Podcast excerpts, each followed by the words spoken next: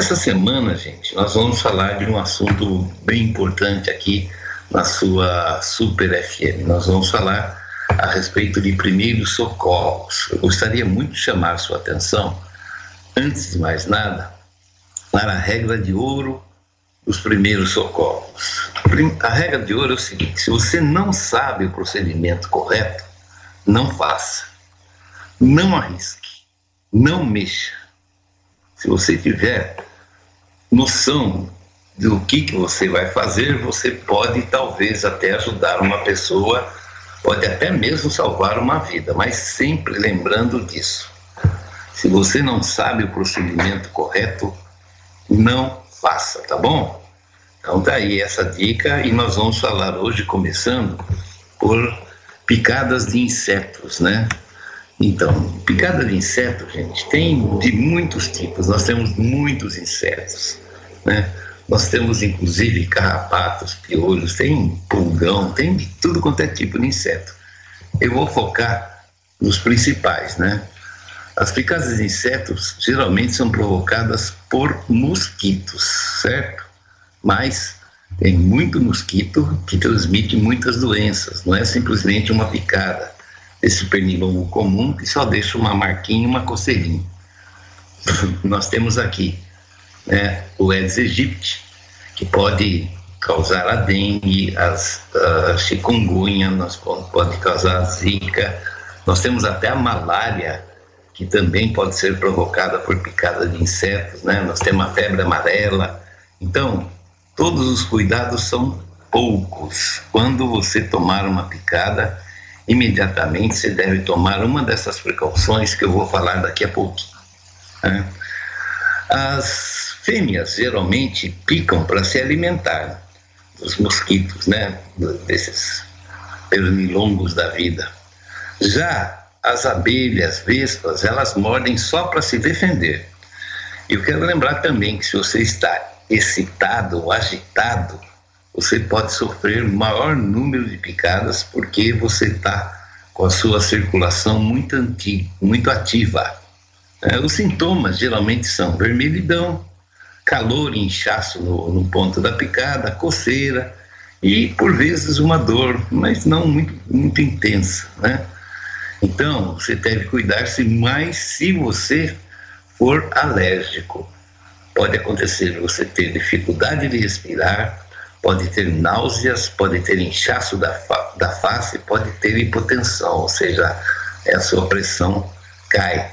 Nesses casos, gente, é muito importante que você recorra imediatamente a um posto de saúde, a uma UBS, algum lugar para você mostrar esse tipo de coisa para a pessoa e lá eles vão te tratar com um antialérgico, ok?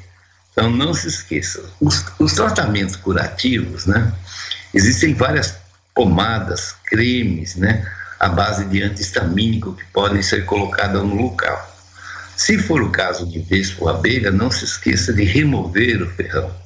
É muito importante. Pegue uma pinça com cuidado e remova. Desinfete o local. Pega esse álcool gel que você está passando na mão, né? E coloque junto a picada que você tomou. Né? Compressas de água fria também reduzem a dor e a inflamação, certo? Bom, gente, então, olha, eu particularmente eu tenho uma pequena alergia por picadas de, de pernilongos. O que eu faço imediatamente que eu tomo uma picada é pegar uma pedra de gelo e colocar no local e esfregar até que aquilo lá é, amenize. Na verdade, o que me ensinaram, eu não tenho ciência disso, mas me ensinaram que o gelo ele transforma o veneno do mosquito, do pernilongo, ele cristaliza o veneno e aquilo lá então ele não consegue penetrar mais, se irradiar pelo seu corpo. Né? Então, né, é um, um conselho que eu dou, mas é uma coisa minha, é uma coisa que eu faço e com sucesso, tudo bem? Então, gente, né, também tem coisas naturais, como a citronela, que afasta os pernilongos, até a cebola, né, pode ser utilizada para isso. Mas não se esqueçam que é importante você sempre desinfetar o local E no meu caso, por exemplo, eu coloco sempre um, uma pedra de gelo, né? Tá aí, gente? Então, não se esqueça, o ato de coçar não é muito bom.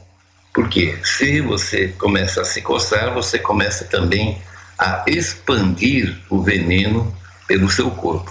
Então preste atenção nessas dicas.